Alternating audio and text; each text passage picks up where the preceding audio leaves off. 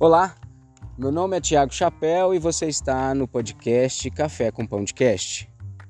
Hoje eu estou com um amigo e companheiro de caminhada na arte e no eu, eu posso considerar ele como um, um engenheiro do social, assim como eu sou um arquiteto do ócio criativo.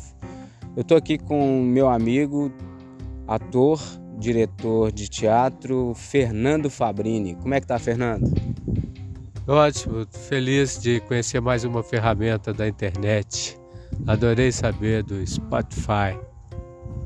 É, além do Spotify, tem outras ancoragens que também é, é, o programa pode ser exibido e vai ser exibido. Pode procurar ele aí na, na, na internet.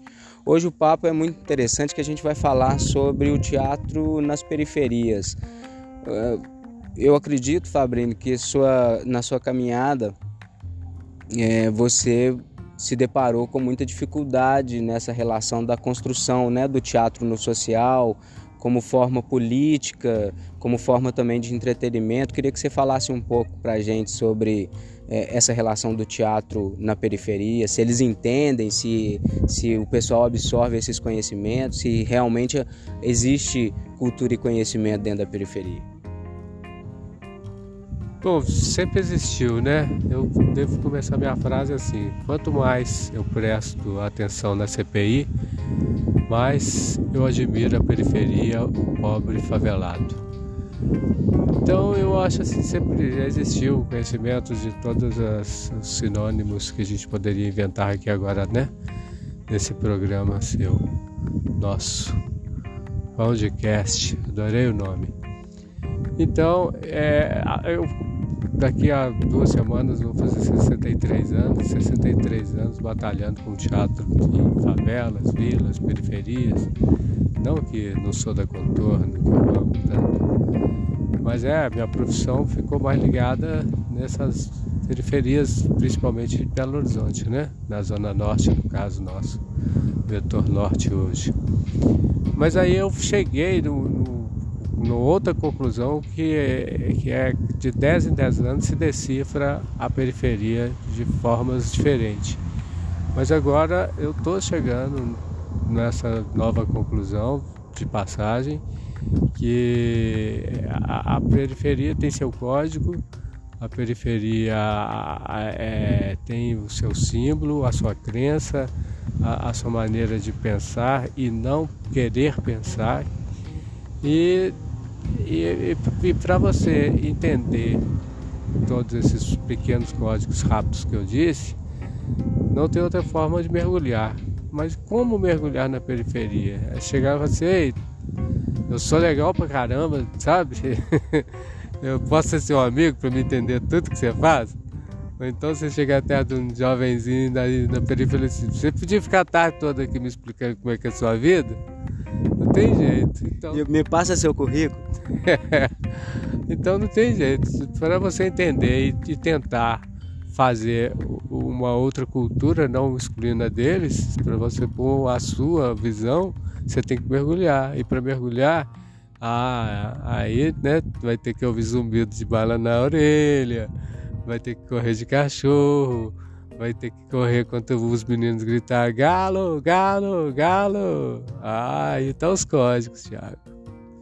Mas essa, essa, essa cultura da realidade, a gente está falando do, do, do, do contexto é, é, social que a, a, a, arte ela já é marginalizada, ela sempre foi, né, né Fabrício? E, e ela está num contexto também marginal da sociedade, eu acho que isso pode fortalecer também. O que, que você acha disso?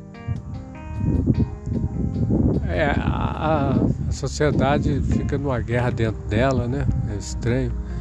E aí com essa história da loucura desse moço louco aí no poder, né?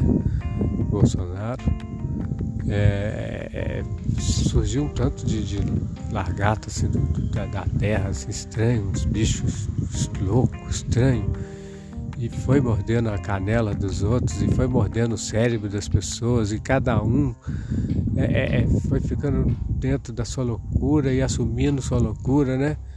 Ontem mesmo eu estava numa outra cidade conversando também com um amigo E eu estava falando sobre isso também, assim, de que eu não tenho nenhum amigo agora que eu acredito que isso que é, é certo. Não é careta de ir para a igreja, não pitar, não. É. Eu não, tô, não tenho mais nenhum amigo que é certo da cabeça. E lógico que eu não me, me excluo fora dessa, né? Mas assim, aí a, a sociedade chegou no ponto de que o que que é, por que que você tem que me ouvir? Por que que a sua opinião é, é, é a melhor? Por que que a minha não é a certa? Aí, né, se você aprofundar muito nesses questionamentos, é assim, por que que meu funk não é certo? Eu gosto, eu passo minha vida feliz, é. por que que eu vou para sua música aí que sempre tá me falando desse tal de, de, de Chico Buarque? né? É verdade, é verdade. Aí é o que os Estados Unidos fez lá com Saddam Hussein, né? Chegou lá, o, a, a, o povo tinha uma cultura daquela maneira de gostar de viver e amar de viver. Uhum. Os americanos derrubaram Saddam, que foi um louco também, como esse aí também, mas o povo amava, era multidões. Aí isso que tá errado, se a multidão que ama, jovem, você não tem que mudar. Verdade, vai entender a sociedade. Quando você acha que ela vai progredir, ela dá três passos para trás, né? Gente, vocês estão ouvindo alguns barulhos assim externos? É porque na verdade a gente escolheu um lugar que é mais do que democrático, uma praça. Nós estamos em uma praça de Belo Horizonte, onde que, que não tem como a gente evitar os barulhos, né? Mas eu acho que é um contexto legal porque a gente está falando sobre teatro que traz uma representação do real, né? De uma forma cômica, dra é, dramática, mas é, de uma forma também política e, e, e para se pensar mesmo, né? E o teatro é isso, sempre foi isso. E eu acredito que também na periferia a gente tenha esse esse vigor, esse, essa busca de conhecimento, mas por outro, tá chegando mensagem aqui de ouvinte, é, mas é, é, nesse contexto, né? Ô Fabrini, é, para terminar, qual mensagem que você deixa aí para a galera é, que não entende que a periferia também tem arte e, e educação e cultura? Bom, se você quer procurar arte, educação na, e cultura na periferia, na favela especialmente, a favela também está no, no, centro, né?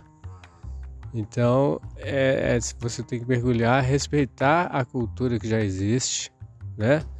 Porque se ela existe, se eles gostam, ótimo, que bom, uhum. né? E, e eu vejo, acredito, sinto, fico conhecendo cada pérola maravilhosa, assim querendo, fazendo teatro intuitivo. Na hora que você vê, já está é, é formado, precisava de te conhecer para você apontar os caminhos legais na cidade aí de, de teatro, né? Então é. A, e cultura não tem, não tem rosto, né, Fabrini? Cultura não tem, ah, não é, tem uma identidade. Ela é feita é. por aquele que, é. que tem o acesso fácil àquilo que tem, né? É, passou um tempo, né, de Elza Soares, né, ficar, ter que assumir aquele vestido lá dela, lá de, de toda a favela mesmo. Qual é, Ari?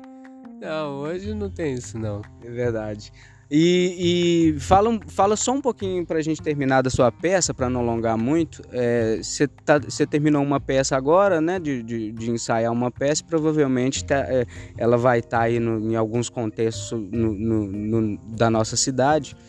É, fala um pouco brevezinho sobre o nome e o, e o, o que, que realmente é, a, a, ela pode passar e qual que é o contexto que ela vai entrar.